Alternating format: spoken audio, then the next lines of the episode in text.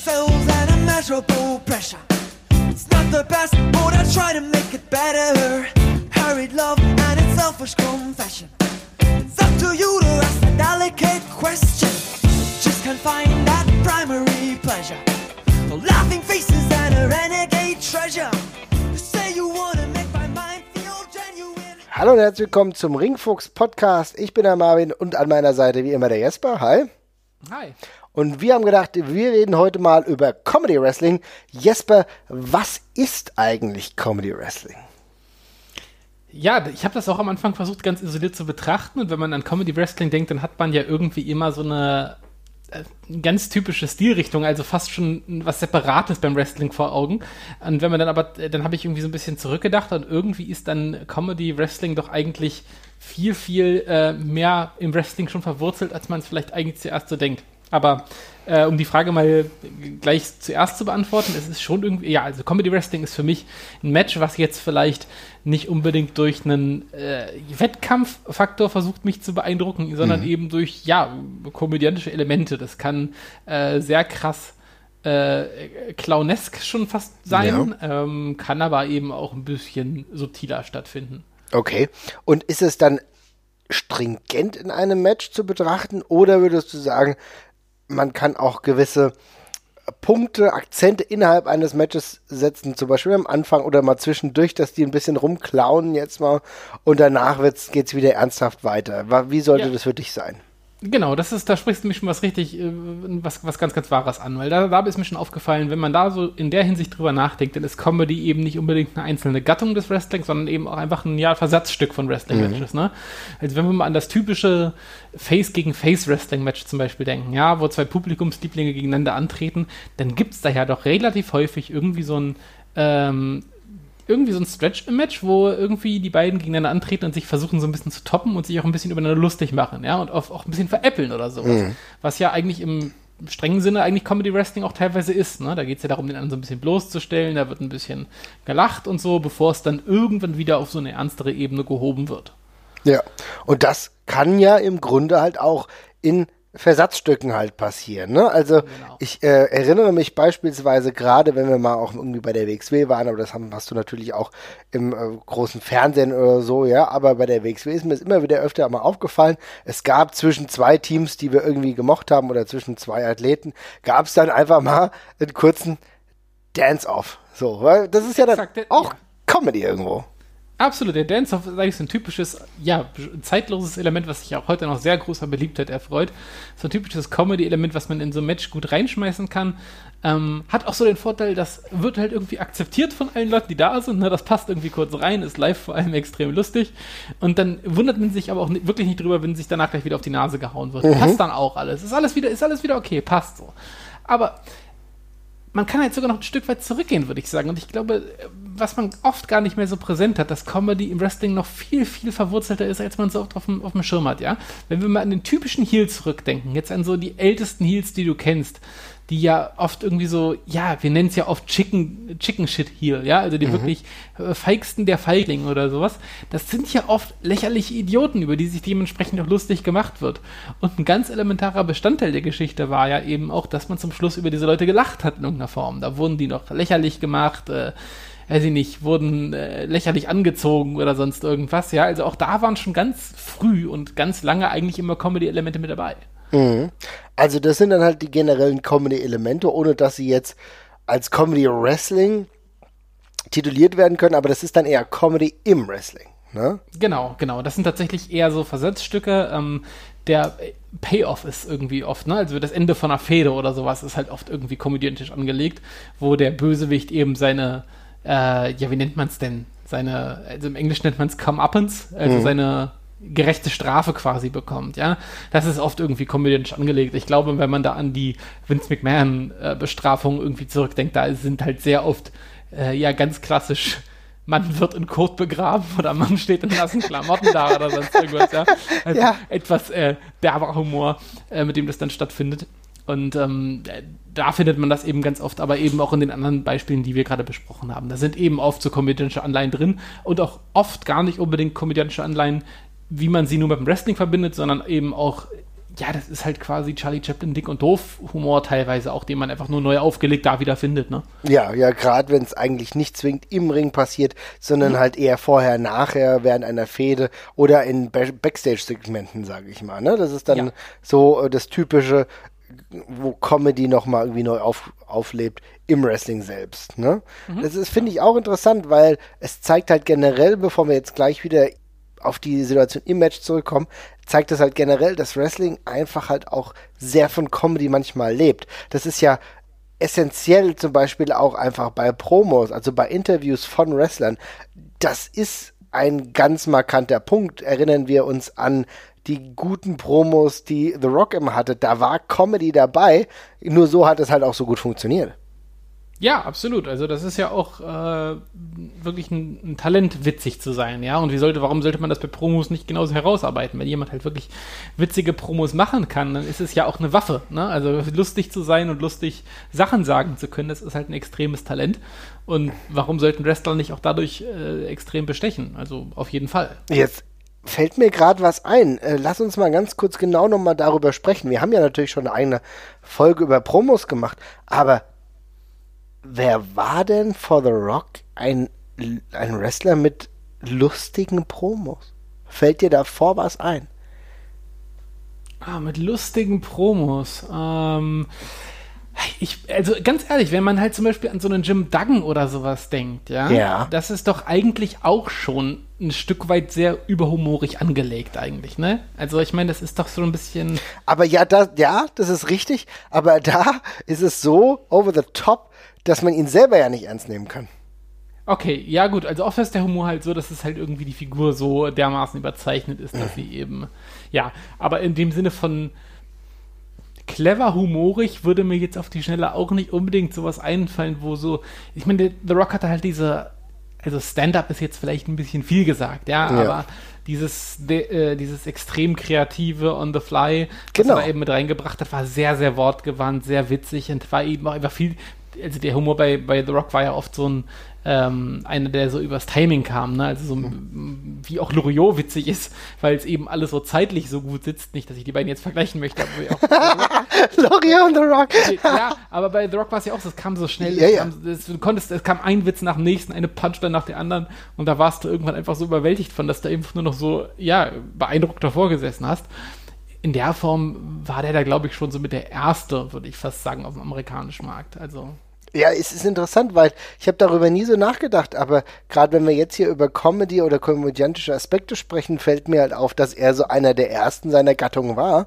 Insgesamt vielleicht auch sogar einer der einzigen, die das so konsequent dann gemacht haben. Im Ansatz mhm. wird mir da zu der ähnlichen Zeit halt nur Chris Jericho einfallen, der äh, auch, auch bei der WCW das schon in diese Richtung mal probiert hat, weißt du?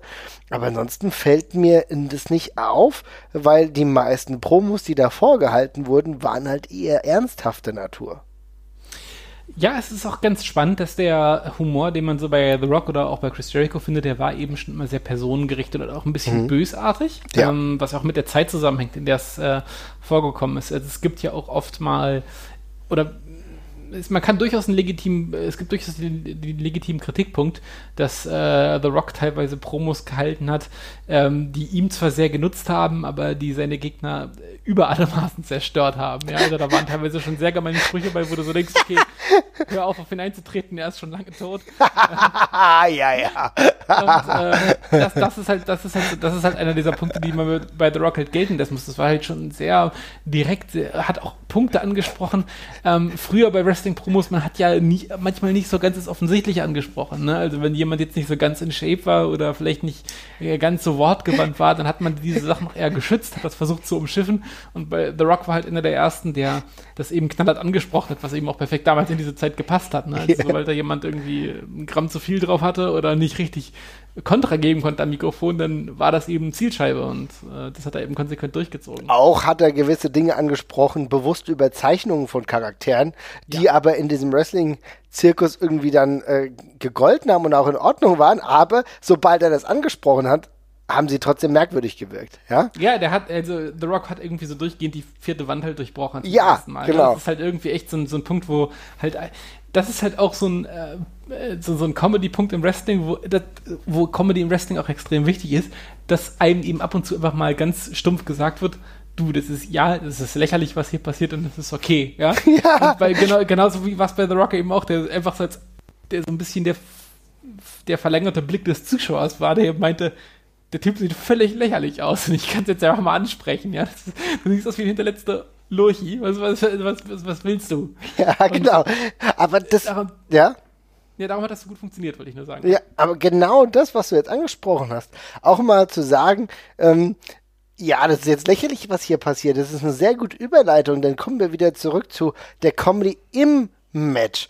Da ist es ja auch manchmal so, dass du im Comedy Wrestling selbst Dinge tust, die offensichtlich absurd sind. Also, ich meine, man kann schon sagen, dass Joey Ryan zum Teil auch ein Comedy-Wrestler ist, der mit seinem äh, Penis-Move, den er da hat, schon Dinge macht, die natürlich nicht in dem normalen Wrestling-Zirkus eigentlich großartig Erwähnung finden soll, würden.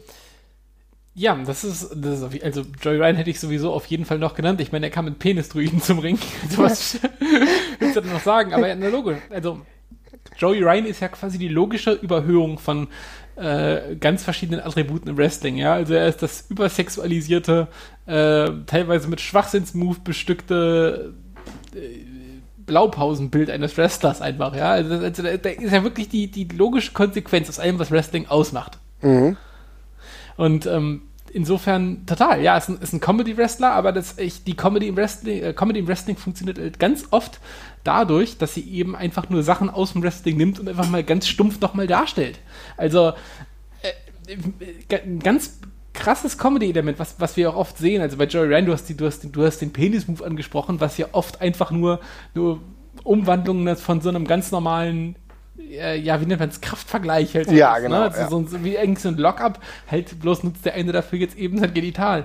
Aber so ein ganz bekannter Comedy-Spot ist ja auch so, so eine typische Chain-Wrestling-Passage, wo beide so akrobatisch sich irgendwie, äh, ja, versuchen miteinander zu wresteln und der eine hört halt auf und der andere wrestelt diese gleiche Chain-Wrestling-Passage, die man halt kennt, einfach alleine weiter Ja. und verkauft eben auch die imaginären Moves seines Wrestlers und das ist halt einfach so extrem witzig, weil wir als Wrestling-Fans diese gleiche Move-Folge halt schon 50.000 Mal gesehen haben und der Wrestler führt es halt so vor, wie absurd es ist, dass wir immer die gleichen Moves halt sehen, ja. Das ist ja auch, also das basiert ja immer auf, was, was wir wirklich sehen. Ja, das ist genau der Punkt. Oder genau selbst wenn du die Absurdität von äh, gewissen Manövern dann so darstellst, indem ja, du genau weißt, dass die Person genau diese Manöver eigentlich scheiße findet, aber sie dann halt doch mal macht oder so. Also auch da, äh, wo du dann sagst, okay, ja gut, man darf dann es dann auch mal nicht so ernst nehmen, so, ne? Ja, das ist, das ist wirklich spannend, weil Wrestling nutzt für die Comedy eigentlich exakt immer die Angriffspunkte, die dem Wrestling vorgeworfen werden. Ja. Ne? Also, das ist halt fake und dann sagst du, dann zeigst du eben mega offensichtlich, ja, es ist fake. Guck, der bleibt jetzt nach einem Schlag mit dem Finger 30 Stunden liegen oder äh, er äh, ja, macht die äh, gleichen Moves, die er sonst irgendwie unter größter Kraftaufstellung machen würde, macht er jetzt irgendwie, ja, mit seinem Penis zum Beispiel. Aber genau das ist nämlich, aber das genau das ist doch das Spannende dabei, denn es passiert trotzdem in ähm, unausgesprochener Einverständnis von allen Leuten, die dabei sind. Das heißt, in diesem Versuch, der da gerade unternommen wird, ist es eigentlich im Einverständnis, da ist keiner sauer, dass das jetzt gerade so passiert, weil jeder trotzdem äh, in diesem, ja, wie soll ich sagen, gedanklich gerade in diesem Bereich ist und das akzeptiert, dass halt jetzt gerade Unsinn gemacht wird, aber trotzdem äh, das ganze Produkt zwar selbst persifliert wird inner, innerhalb, aber trotzdem ist jetzt keine schadhafte Wirkung nach außen hat. Weißt du, was ich meine?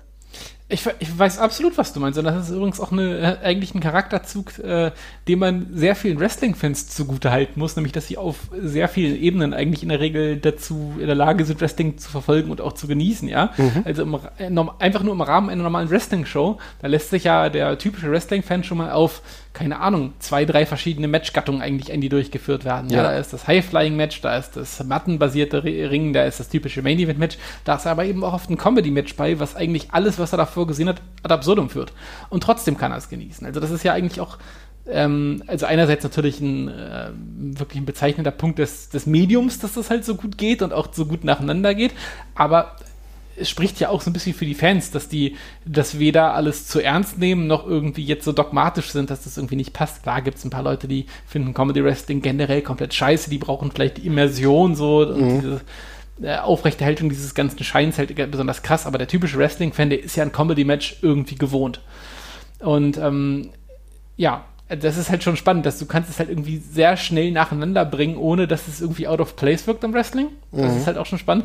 Ähm, andererseits ist es auch nicht so überraschend. Ich meine, wir können ja teilweise, wenn man jetzt mal irgendwie ein bisschen in der WWF-Historie zurückgeht, wir können ja auch Hulk Hogan gegen Ult- Ultimate Warrior gucken, was nun wirklich mit, äh, mit einem sportlichen Wettkampf nicht viel gemein hat, ja. Aber auch davor kamen ja teilweise schon äh, hochakrobatische High-Flying-Matches oder dergleichen. Das ist ja auch schon ein Unterschied von Tag und Nacht. Bloß auf eine andere Art und Weise, wie es bei Comedy Wrestling jetzt der Fall wäre.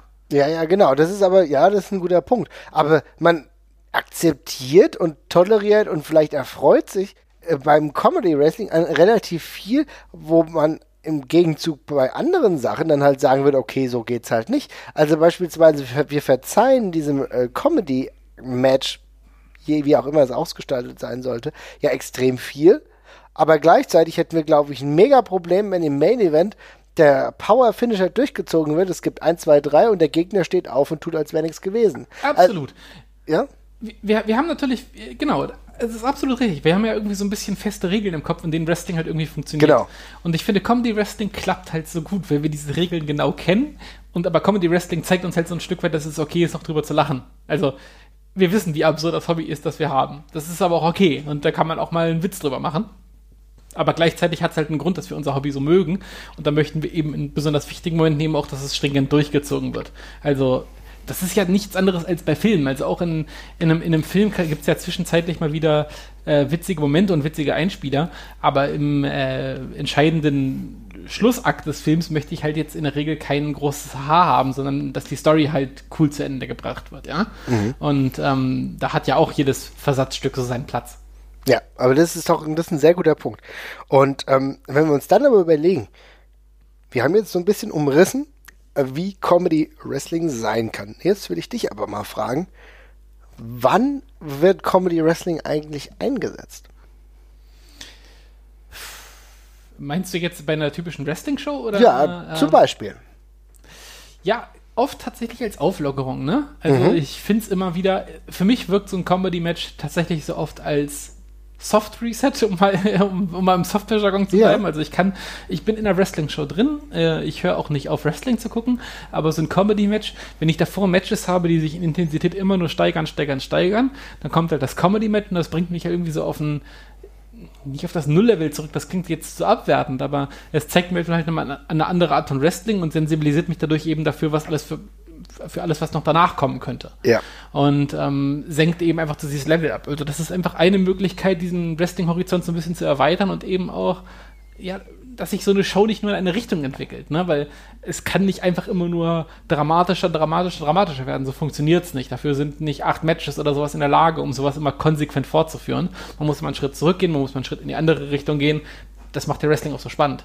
Ja, deswegen gibt es ja grundsätzlich erstmal eine Va Variabilität an Matcharten. Also das kann ja auch schon mal auflockernd wirken, ne? dass du nicht irgendwie acht Singles-Matches zusammen machst, sondern äh, auf einer Karte dann auch irgendwie mal ein Tag-Team-Match steht, ein Frauen-Match. Ähm, vielleicht mal ein Hardcore-Match, aber dann ein Match mit äh, einer ganzen unterschiedlichen Art und Weise, wie ein Match überhaupt aufgebaut ist, das vielleicht eher psychologisch eher eine Körperteile bearbeiten oder so und dann gibt's wieder ein Hard-Hitting-Match. Und genau in diesem Zyklus kann es halt auch verlaufen, dass du mal ein Comedy-Match hast, um vielleicht vor dem Main-Event Dinge aufzulockern. Ja, absolut. Also das ist einfach, ähm, erweitert halt in dem Moment halt wirklich ganz stumpf, also ganz stumpf gesagt den Horizont. Man kriegt halt wieder ein Gefühl dafür, dass Wrestling nicht nur in dieser Bahn funktioniert, in der man da vielleicht auch gerade drin ist. Also wir kennen das ja zum Beispiel, äh, bestes Beispiel sind ja so diese WXW-Turniere, ja, wo wir Ja. drei Tage lang äh, Turniermatches, Turniermatches bekommen und was das für eine äh, krasse Erleichterung und Erlösung halt ist, dann mal ein Title-Match zu sehen, was um Singles-Title geht, ja, was nichts mit dem Turnier zu tun hat, aber was ist eben, wie geil das eben auch ist, mal äh, ein Match zu sehen mit zwei Comedy-Wrestlern, einfach bloß, weil es etwas ganz anderes ist und wie, was dann eben einfach extrem kurzweilig wirkt, weil die anderen, den anderen Sachen sieht man sich halt irgendwann auch ganz stumpf satt. Ja, auf jeden Fall. Und ähm, es kann natürlich auch eine gewisse ja, äh, Dimensionserweiterung von gerissenen Wrestlern einfach auch geben, also von denen du es halt vorher vielleicht nicht gedacht hast. Ich kann mich erinnern, das ist, jetzt kram ich ganz weit zurück in die Kiste, in die Euro-Wrestling-Kiste, aber als zum Beispiel die Swiss Money Holding irgendwann halt auch damit angefangen hat, halt auch Dinge einfach mal ein bisschen selbst verarschen zu machen, wo es dann darum ging, äh, zehnmal, an, also das waren ja nur kleine Momente, das waren nur kleine Versatzstücke, aber so zehnmal die Seile zu laufen und du denkst, okay, jetzt holt er richtig Anlauf für einen richtig krassen Move und dann setzt er dich hin und macht einen Headlock oder so. Ja, weißt ja du? genau. Ja. Also das sind, das ist, gehört ja auch, das ist ja auch Comedy Wrestling in dem Moment, ja. Und dann denkst du, ja klar, aber warum nicht? Weil äh, du hast mal was anderes gezeigt, du hast mal für einen kurzen Lacher für zwischendrin gesorgt und die Leute sind ja trotzdem dann wieder drin. Also du hast die Aufmerksamkeit des Publikums dann wieder. Ja, auf jeden Fall. Also, ähm, Und auch da wieder, ne? Es ist ein oft ganz, äh, ganz bekannte Moves oder sowas, mit Mhm. denen gespielt wird, äh, aber mit denen dann eben gebrochen wird, was dann eben auch äh, spannend ist, ne? Weil das eben das aufweicht, wo man, ich meine, wir sind ja beim Wrestling auf der relativ äh, festen Bahn, in denen wir uns bewegen und wir kennen ja. Ja. irgendwie schon so die Grundstrukturen.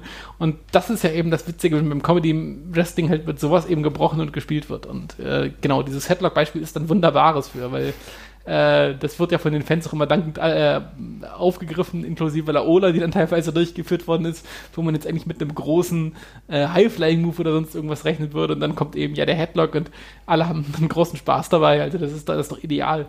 Auf jeden Fall, finde ich auch gut. Aber es gibt dieses Format des Comedy Wrestlings ja halt auch in kompletten Matches.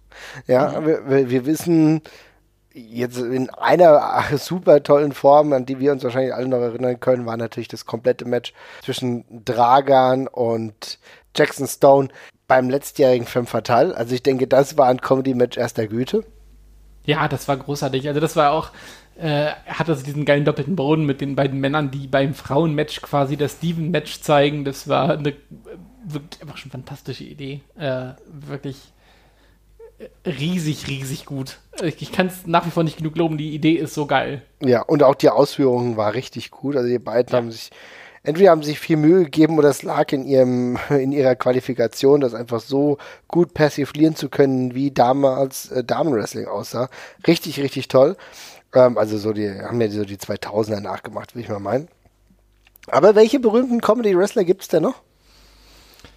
Ja, da gibt da gibt da gibt's reichlich, da gibt's wirklich reichlich. Also gerade wenn wir ähm, in die heutige Zeit gucken, da gibt's ähm, witzigerweise in Japan ist es ja immer noch gerade sehr populär oder die haben irgendwie eine sehr schöne Möglichkeit gefunden, irgendwie normales Comedy Wrestling in ihre Shows einzubauen. Gerade bei New Japan Wrestling, wenn man da an Toru Yano denkt, Ja, äh, der so ein Paradebeispiel dafür ist. Der tritt jedes Jahr mit im wichtigsten Turnier an und ist da auf seine Art und Weise eine ganz ernstzunehmende Bedrohung.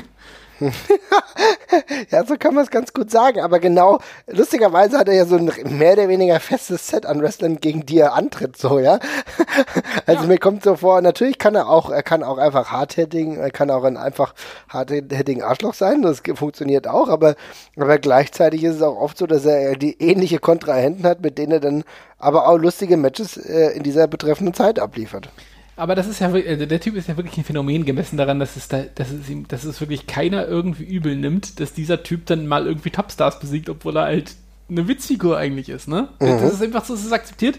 Der, die, diese Witzfigur kann andere Leute auf sein Niveau runterziehen und da besiegen. Und genauso funktioniert ja dieses Gimmick, ne? Wenn sich Leute auf diesen Scheiß einlassen, den er macht, dann kann er eben gewinnen. Dann ist dieser Typ, der nur seine DVD verkaufen möchte und dann nicht nur Scheiße baut im Ring, ist dann eben eine ernstzunehmende Gefahr. Und das ist so geil. Das ist wirklich so eine großartige und ge- und geile Idee. Und ich finde es auch echt so bewundernswert, dass die das so ultra konsequent durchziehen seit so einer langen Zeit schon. Das- Ja, wirklich, also so das Gimmick, was niemals stirbt, lustigerweise, ja. Ja, absolut. Vor allem am Anfang dachte ich auch so, okay, ist ganz witzig. Und dann haben sie es aber so lange eingeprügelt, dass ich es inzwischen auch schon wirklich fantastisch finde. Ja, geht mir ganz genauso. Also ich muss auch sagen, ich hatte am Anfang so ein bisschen, naja, man könnte sagen, Schwierigkeiten, ja, so fand ich alles immer total geil, aber ich habe mich dann halt auch da irgendwie so reingesehen, ne?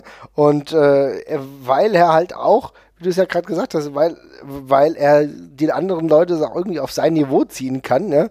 Und wenn die dann erstmal so tun oder als würden sie auf seinem Niveau kämpfen, dann weiß er ganz genau Bescheid mit den Fiesematen, mit den Tricks, die er hat und kann dann halt glaubwürdig einen Gegner schlagen. Das ist halt wirklich das der hat halt irgendwie ähm, es wirkt sogar gar nicht unbedingt nach Comedy, was der da teilweise tut, sondern so, als würde die Leute wirklich reinprovozieren in den Stuss, den er da tut, ne? Also ich, der hat, der bringt halt so eine chaotische Komponente tatsächlich ins Match mit rein, wo er einfach nur Scheiße baut, wo die, wo ich mir auch wirklich vorstellen könnte, angenommen, du würdest das, also du würdest auf die gleiche Art und Weise gegen jemanden Fußball spielen, der sonst eigentlich Profifußballer ist und du machst so Unsinn, ja, der ja. ist vielleicht irgendwie auch erstmal so verwirrt, dass der nicht seinen normalen Stiefel runterspielt. Ja, es ist auch interessant, weil ich meine, er ist ja auch da nicht der Einzige, ne? Also ich meine, wenn ich mir Takashi Lizuka angucke, ja, Mhm. Ähm, also der ist ja, ist ja auch ein, ist ja auch ein Verrückter, ja. Und ich meine, der ist aber auch irgendwie schon Anfang 50, sieht aber aus wie, keine Ahnung, wie Ende 30, also hat echt immer noch eine gute Körperform. Natürlich vom Gesicht her sieht man schon, dass er älter ist. Aber der macht ja auch nicht wirklich viel im Ring. Aber der und ähm, der bekriegt sich auch mit seinen äh, Gegnern und hat immer seine Eisenhand da, die er irgendwie einem auf den Kopf haut. Und es ist halt auch einfach diese, die, diese Comedy-Section bei New Japan, die dementsprechend einfach gut funktionieren kann. Absolut, aber es ist dann eben auch extrem spannend zu sehen, dass es dann eben so Leute wie Kota Ibushi und Kenny Omega, die das ja eben auch relativ problemlos immer wieder abrufen können und mit einbringen, wenn sie das möchten, ja. Also sei es gegen Toriano, aber sei es auch untereinander ähm, dass die inzwischen es eben auch im Main Event geschafft haben und dass denen das auch absolut nicht geschadet hat, dass das ein Bestandteil des Repertoires ist, das sie abrufen können. Also ich meine, klar macht die beiden, wenn sie jetzt einen dramatischen Main Event äh, sich im Tokyo Dome liefern oder sonst irgendwas, da wird jetzt nicht die großen, die große Haarkanone ausgepackt, mhm. ähm, aber sie können das halt gehen und sie bringen es halt auch immer wieder mit rein. Ja, definitiv. Und ansonsten, was mir immer einfällt, wenn ich an Comedy-Wrestler denke, ist es halt gerade noch, also äh, früher sogar noch mehr, aber auch Cold Cabana ist, glaube ich, einer der größten Comedy-Wrestler, glaube ich, kann man schon sagen, die diesen Stil auch in den USA weiter etabliert haben, oder? Ja, also ich glaube, wenn wir über Comedy Wrestling reden, dann kommen wir um den nicht herum. Ich würde sagen, das ist einer der stetigsten Vertreter im Comedy Wrestling tatsächlich, der das sehr konsequent durchgezogen hat, das auch zu seiner Marke gemacht hat und auch ähm, als einer von relativ wenigen Leuten auf dem amerikanischen Markt nichts anderes tut. Mhm. Ähm, also ich die, die richtigen, normalen äh, Wettbewerbsmatches, die Colt Cabana führt auf großer Bühne, die kann man wirklich noch an einer Hand abzählen. Ähm, insofern ist der schon ein extrem wichtiger Vertreter und der hat halt wirklich eine Karriere draus gemacht. Das ist halt das Spannende. Ne? Der macht halt nur das. Ähm, hat, hat gezeigt, dass man damit eben als Wrestler auch bestehen kann und findet damit äh, eigentlich überall immer einen Platz auf der Karte. Ja, genau, weil er halt diese Unterschiedlichkeit bildet, die so eine Karte dann halt auch einfach braucht. Zwischen zwei vielleicht Grunge-Matches hast du dann so einen leichten und auch trotzdem auch einen Namen, der ja auch sich über viele Jahre schon im Wrestling auch etabliert ja. hat und auch bewiesen hat. Und ich glaube, das ist für Colt Cabana halt auch ziemlich gut, denn ich fand ihn in seinen ernsten Outings, also in Matches, in denen er ja, Serious Business mehr oder weniger betreiben musste, fand ich ihn immer okay, aber da hat er mich nie abgeholt. Und lustigerweise ist genau diese Comedy-Sparte etwas, bei dem er mich viel mehr in seinen Band zieht. Geht mir exakt genauso. Also ich finde, der brilliert da in diesen Sachen deutlich mehr, als ähm, er seine Ernstmatches auf die, auf die Leinwand quasi bringt. Ähm, und ist da ein Paradebeispiel für, dass man auch da drin einfach ja, mehr auf, auf, ja, bringen kann, als ein Wrestler, der halt durchgehend ernst macht. Also ähm, super Beispiel dafür tatsächlich. Mhm, ja, im Grunde auch, wenn ich irgendwie an Großbritannien denke, da habe ich immer mal wieder im Kopf, von dem habe ich, glaube ich, auch nur so fünf Matches so wirklich live gesehen, aber auch ein paar dann bei YouTube. Was mir immer gut gefallen hat, ist so, so jemand wie Lord Gideon Grey, den finde ich immer sehr lustig, auch so ein eher so Comedy-Wrestler-lastiger mhm. äh, Typ, der mit keine so wirklich herausragende Statur hat, aber ich glaube, genau diese Statursache ist ja doch auch etwas, was für Comedy-Wrestler ähm, typisch ist. Also man könnte theoretisch auch darüber nachdenken zu sagen, dass auch ein Marius van Beethoven teilweise ein bisschen Comedy-Wrestler war in der WXW, oder? Auf jeden Fall. Marius van Beethoven ist auch so ein typischer äh, das, was ich vorhin schon angesprochen habe, wo der typische Heel quasi so ein bisschen überblutet in diesen Comedy-Wrestler, ja, wo man sich eben sehr gerne drüber lustig macht, Top-Beispiel dafür. Ähm, freut man sich, wenn der auf die Nase bekommt, äh, freut man sich aber auch genauso drüber, wenn sich über den halt lustig gemacht wird, quasi. Passt da sehr, sehr gut. Äh, wo du gerade äh, schon bei den Briten gelandet bist. William Regal funktioniert da ganz ähnlich, ne? Also Ja. das ist auch einer, der, der ein extrem ernstzunehmender äh, und fantastischer Wrestler ist, also wirklich einer meiner absoluten Lieblingswrestler, der aber nie irgendwie Probleme damit gehabt hat, sich absolut zum Löffel zu machen, tatsächlich. Äh, in äh, sich äh, ja Ärsche geküsst hat, sich hat vermöbeln lassen von Leuten, von denen er sich eigentlich nicht hätte vermöbeln lassen müssen, äh, mit seiner Mimik so viel angestellt hat, der in lächerlichen Klamotten rausgekommen ist, wirklich die ganze Bandbreite damit genommen und der hat einfach gezeigt, wie, wie, wie gut man das eben auch vereinen kann beim Wrestling. Das ist so ein Paradebeispiel von jemandem, der ein fantastischer Worker ist, der aber gesehen hat, das schadet mir kein bisschen, wenn ich das mitnehme. Das ist nur, macht mich nur besser. Und das ist ja genau das Ding. Also ich glaube, wenn wir natürlich über Comedy Wrestling sprechen, dann könnte man den Eindruck bekommen, dass wir hier Dinge ähm, thematisieren, die nicht wirklich ernst zu nehmen sind. Aber genau das Gegenteil ist das, der Fall.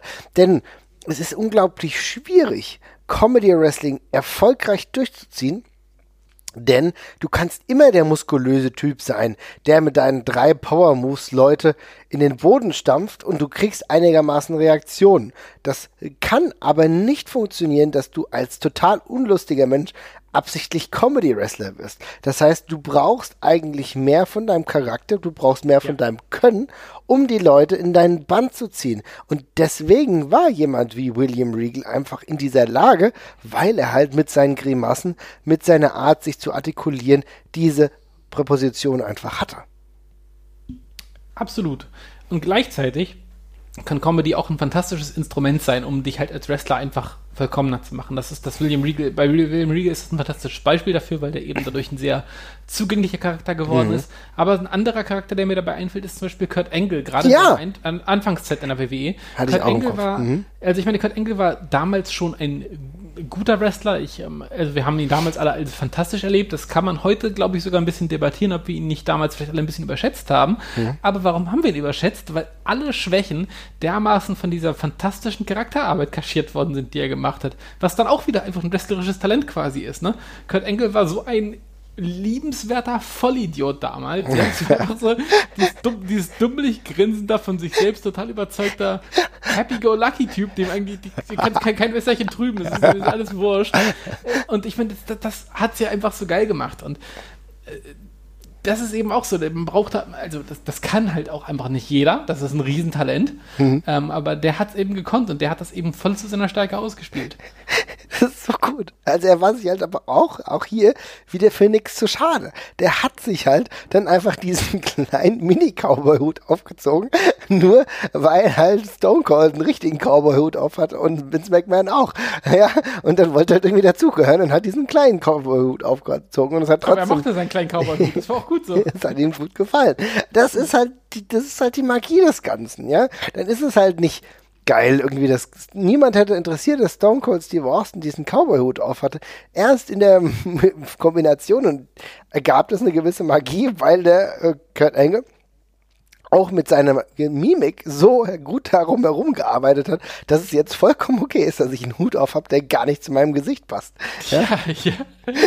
absolut. absolut. Ähm, aber, aber auch da, das, ist, das muss man können, ne? Das Ja. muss man können, das muss man rüberbringen können, damit muss man Leute zum Lachen bringen können. Das ist nicht, das kann nicht jeder. Jemand, der das ähnlich gut macht heutzutage, finde ich, ist Kevin Owens. Der macht das nicht ganz so offensichtlich haha-mäßig wie Kurt Angle, aber das ist auch einer, der hat überhaupt keine Probleme damit, in alles, was er tut. Ich meine, er ist ein äh, wahnsinnig ernster Charakter, eigentlich ein ziemliches Arschloch, aber der hat überhaupt keine Berührungsängste damit, da immer ein bisschen Comedy rein, reinzusprinkeln quasi in die ganze Geschichte und das wirkt extrem gut. Das, das steht dem Charakter gut, das hält den Charakter frisch. Das hilft auch, dass man dem Charakter so Wandlungen halt einfach abnimmt. Ne? Ich meine, das, das macht so einen Charakter vielschichtig. Ja, sehe ich genauso. Also das ist, ergibt eine gewisse Vielschichtigkeit des Charakters, die eigentlich das Ganze nur noch mehr ausfüllt und eigentlich auch für Leute, die den Charakter vielleicht im ersten Falle gar nicht so geil finden, äh, gibt es eine Möglichkeit, einen neuen Zugang zu finden, auch für den Charakter, glaube ich, weißt Ja, du? absolut. Ich denke zum Beispiel auch, dass ähm, Leute wie Miss das tendenziell das Potenzial dazu haben, manchmal vielleicht auch schon gezeigt haben. Ähm, ich glaube, dass er das auch, auch in, wie sag ich mal, in zehn Jahren, so, sofern er noch Bock dazu haben sollte, äh, Wrestling zu machen, dass er genau in diese Richtung auch gehen könnte. Erinnern wir uns aber auch an Mick Foley, der auch nicht immer nur der ernsthafte Cactus Jack-Typ war, der auch, ja. äh, sag ich mal, ein Dude Love war, der aber auch mit seiner Commissioner-Rolle einfach komplett geglänzt hat und du auch da gemerkt hast, ob er jetzt gewrestelt hat oder nicht, aber er war ja in diesem Bereich, dass halt Comedy für ihn halt auch ein wertvoller Punkt ist, um seine Dimensionalität zu erweitern.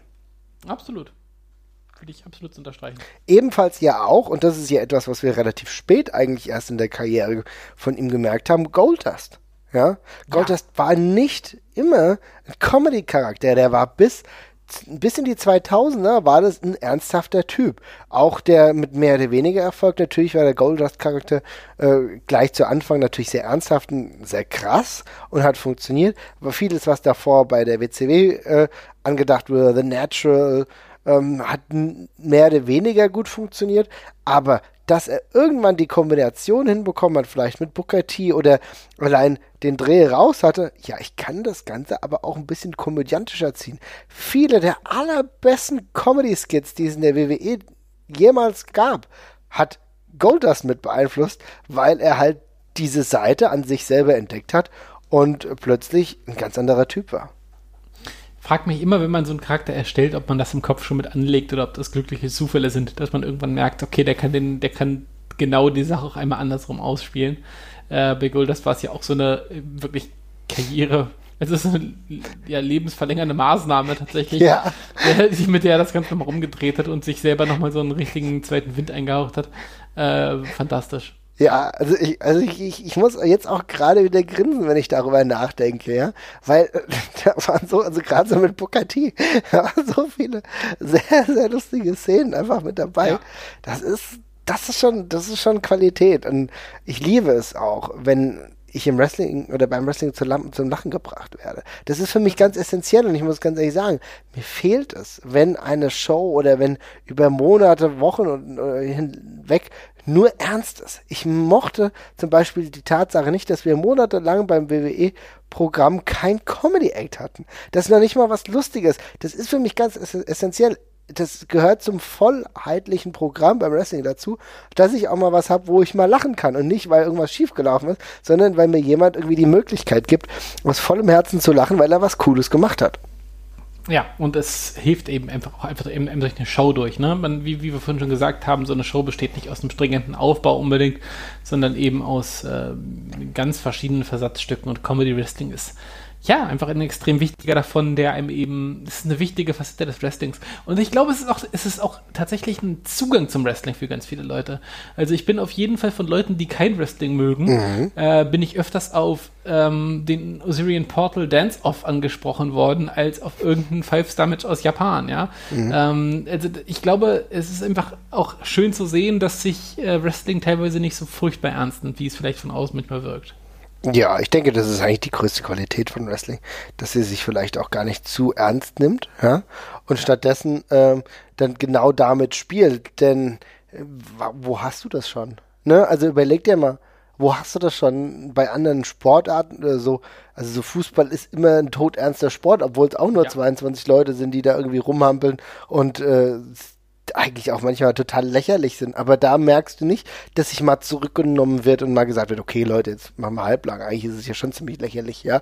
Oder so. Da wird immer die absolute Ernsthaftigkeit äh, geprobt. Oder selbst auch beim, äh, jetzt spannen wir mal den Bogen, aber selbst in der Politik oder so, ja. Da ist immer alles total ernsthaft oder so. Aber dass man vielleicht mal dann darüber lacht, oh, jetzt habe ich aber Mist gebaut. Das würde viele Brücken bauen. Und das passiert nicht. Und beim Wrestling ist es halt der Fall. Und ich glaube, es ist einer der größten Stärken von Wrestling generell. Das ist ein sehr schönes äh, Schlusswort tatsächlich. Ja. ja. Schlusswort, ja, können wir schon fast sagen. Ähm, äh, fällt dir noch was ein? Willst du noch irgendwas zu, zu Comedy Wrestling sagen? Hast du noch so andere Wrestler, die du ansprechen willst, die wir jetzt hm. zum Beispiel noch nicht genannt haben? Ja, es gibt halt immer, keine Ahnung, ich hatte noch, ich habe ja noch ein paar auf der Liste, allerdings haben wir jetzt schon eigentlich alle relativ gut zusammengefasst. Also gerade mir war dieser Middle Ground nochmal wichtig, den zu nennen, hm. mit äh, William Regal und Kurt Engel. Dadurch, ich möchte Comedy Wrestling halt nicht immer so isoliert dastehen lassen, als wäre es halt irgendwie eine ganz andere Interpretation von dem, was wir, was wir so mögen. Oder bei Kenny Omega halt genauso. Ähm, der T. Dragan haben wir ja schon angesprochen, der, der einer ist, der uns beiden, glaube ich, sehr am Herzen liegt aus der, aus der jetzigen Zeit, den wir beide sehr mögen, äh, für, bei dem wir es auch sehr schade finden, dass er jetzt vermutlich erstmal aus der WXW eine Weile weg ist ähm, und da ebenfalls für so einen Farbtupfer gesorgt hat, der die Shows extrem aufgelockert hat. Ich habe mich da extrem drauf gefreut, immer die Fortsetzung von den Dragan-Storylines zu sehen, sowohl live als auch bei Shotgun. Ähm, das wird mir ein Stück weit doch ganz schön fehlen. Ähm, ja, aber ansonsten habe ich, glaube ich, größtenteils genannt, wenn ich da als Beispiel aufführen wollte. Aber wenn du noch jemanden hast, dann schieß los. Ne, es sind halt einfach diese Farbtupfer, ne? Äh, die du eigentlich in der Show dann einfach hast. Ich kann mich noch erinnern, Kikutaro zum Beispiel, habe ich auch mhm. mal äh, gerne verfolgt, ja. Ja, ansonsten gab es ja sogar auch großartig bei der ECW. Also wir können ja viel Schlechtes über die ECW sagen, werden wir vielleicht auch irgendwann nochmal tun, aber auch da war das ja ein ganz essentieller Punkt, dass, es, dass du da Leute hattest, die sich allesamt gar nicht ernst genommen haben, von der BWO, der Blue World Order, wo eigentlich nur bescheuerte Leute rumgelaufen sind, hin ja. zu den Full-Blooded Italians, wo sich auch keiner wirklich ernst genommen hat. Vielleicht war das sogar in dieser Zeitspanne eine der größten Stärken der Liga. Absolut. Ähm, haben ja auch andere Promotions nochmal quasi ein Tagebrot ausgemacht, wenn wir an Chikara nochmal denken. Ja, ja. wir jetzt schon äh, quasi schon Proxy angesprochen haben, ein paar Mal durch Sachen, die da passiert sind. Das ist ja eine ganze Promotion, die sich quasi nicht ernst nimmt mit ihren Comic-Buchcharakteren, äh, aber dann eben innerhalb dieser, dieses Comedy-Universums eben auch ernste Geschichten erzählen kann. DDT und Smash oder so, das sind ja andere Promotions, wo da Comedy eben auch also ganz selbstverständlich eine riesige Rolle spielt die ganze Zeit ähm, ja, so, so, so, Sachen, dass die Leitermann äh, einen Titel gewinnt oder irgendwie ja. so, eine, so eine Gummipuppe einen Titel gewinnt oder sowas. Exakt. Ja? Muss auch mal sein. Ja, und gerade wenn es dann nicht der Haupttitel einfach ist, ja, der, äh, der Liga, sondern halt so ein 24-7-Titel. Übrigens total interessant. Voll gut, dass wir jetzt darüber mal sprechen. Äh, das ist mir jetzt alles mehr oder weniger spontan eingefallen, aber natürlich die Interpretation von gewissen Matches. Äh, der Hardcore-Titel, WWE Hardcore-Titel 24-7, das war Comedy Wrestling. Das war ein Comedy-Titel. Das ist ein reiner Comedy-Titel. Also ich meine, äh, dass es kein äh, Hardcore-Wrestling per se ist, äh, liegt auf der Hand, wenn man es dann schon mit damals mit irgendwelchen Hardcore oder geschweige denn Deathmatches vergleicht, die damals ja auch schon stattgefunden haben, dann war das natürlich alles ein großer Witz, aber guckt euch die Charaktere an, guckt euch da an, was da für ein Slapstick-Gedöns im Ring passiert, das ist Comedy Wrestling, 20 Prozent. Ja. Und es war cool. Also gerade so der 24-7-Titel hatte ja überaus, überaus eine großartige Berechtigung.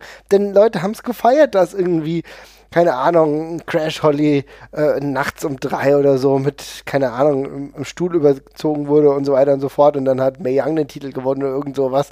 Ja, irgendwie in diese Richtung. Du kannst, das ist ja total geil, weil dieses, diese Mehrdimensionalität, dass du dir irgendwas total Vogelfreies ausdenkst, äh, total wild, was, wo du eigentlich denkst, so die Wrestling-Traditionalisten, die werden es hassen. Die, ja. die hassen genau das. Und genau deswegen machen wir es. Und genau deswegen ist es so lustig. Und dann findet es plötzlich eine breite Audience und dann findet es plötzlich äh, Leute, die sagen, okay, alles klar, Leute, du hast ja nichts mit, du könntest nie einen Titel gewinnen, du hast damit gar nichts zu tun, aber gerade in diesem Moment ist es halt einfach extrem lustig.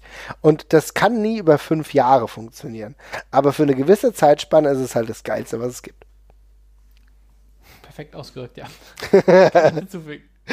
Na gut, also äh, dann würde ich sagen, kehren wir mal so ein bisschen Richtung Ende ein.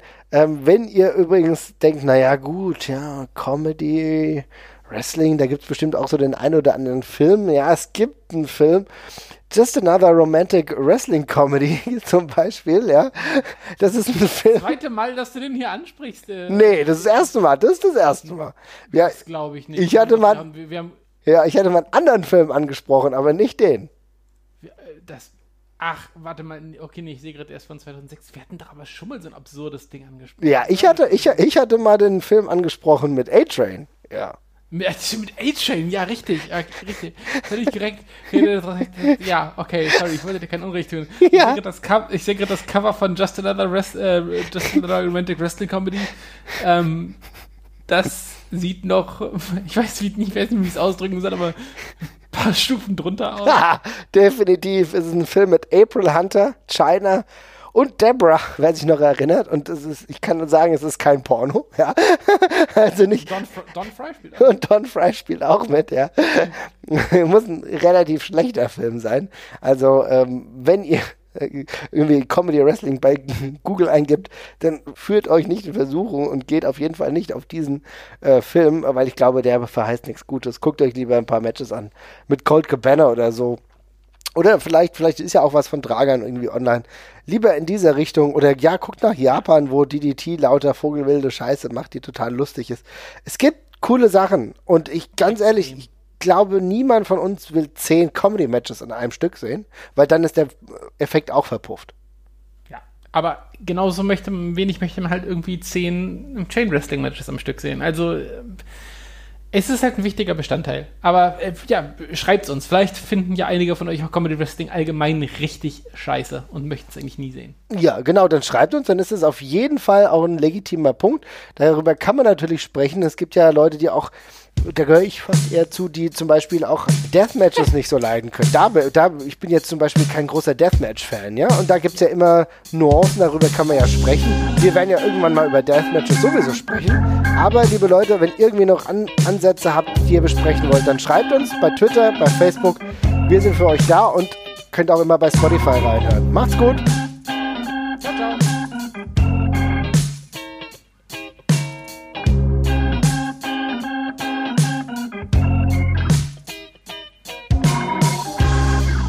Just another one, she can afford it.